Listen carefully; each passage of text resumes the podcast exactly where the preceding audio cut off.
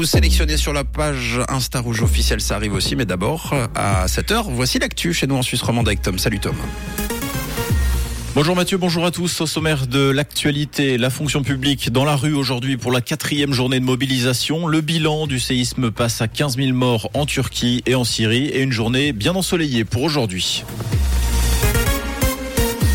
La fonction publique vaudoise de nouveau dans la rue ce jeudi pour une nouvelle journée de grève et de manifestation, la quatrième depuis bientôt deux mois.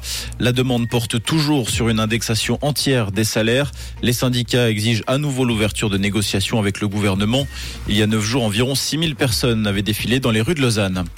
Une association suisse veut bannir la Biélorussie de l'Euro de football 2024 pour son soutien à la Russie. L'association s'appelle Liberico. Elle réclame que la Biélorussie soit exclue de la compétition au même titre que la Russie. L'organisation a interpellé l'UEFA et a lancé une pétition intitulée Carton rouge aux ennemis des droits humains et aux VAT en guerre. Elle a prévenu qu'en cas de non-réaction des instances concernées, elle manifestera devant le siège de la FIFA et mènera des actions lors des rencontres de qualification. Des qualifications qui verront justement la Suisse affronter la Biélorussie Russie en Serbie. Ce sera le 25 mars. Le tramway au départ du Flon fait un pas de plus vers Renan, d'après le communiqué de la ville de Lausanne.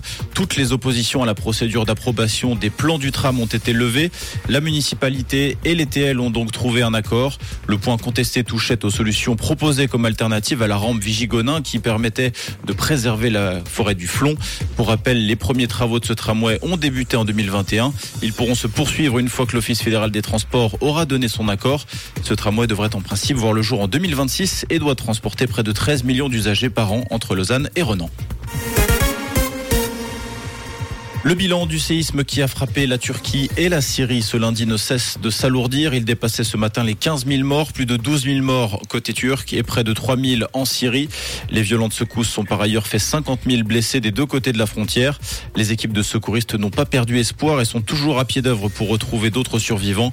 D'après les informations d'ATS Keystone, le travail des sauveteurs suisses a pour l'heure permis d'extraire quatre personnes vivantes des décombres. Disney Plus en chute libre, la plateforme de divertissement a perdu 2,4 millions d'abonnés pendant les trois derniers mois de l'année 2022. C'est la première fois depuis le lancement du service de streaming à la fin 2019 que Disney Plus ne gagne pas des millions de nouveaux spectateurs au cours du trimestre écoulé. La plateforme compte désormais 161,8 millions d'abonnés dans le monde, mais cette baisse aura des conséquences sur les dépenses du groupe. Le groupe qui a annoncé dans la foulée supprimer près de 7000 emplois. Le Real Madrid s'est qualifié pour la finale du mondial des clubs. À Rabat, sans Karim Benzema ni Thibaut Courtois, les Espagnols ont battu Al Khali, Le Caire 4-1. Ils affronteront les Saoudiens d'Al Hilal ce samedi en finale. Et ce matin, quelques grisailles, du gel au programme et un joli soleil à prévoir pour toute la journée. On compte actuellement moins 7 degrés à Brou et à Gruyère et moins 3 degrés à et à Cogenay avec un léger vent du sud-ouest, un bien présent sur la région jusqu'en fin de journée. Une très belle matinée et un bon réveil avec Rouge. C'était la météo, c'est Rouge.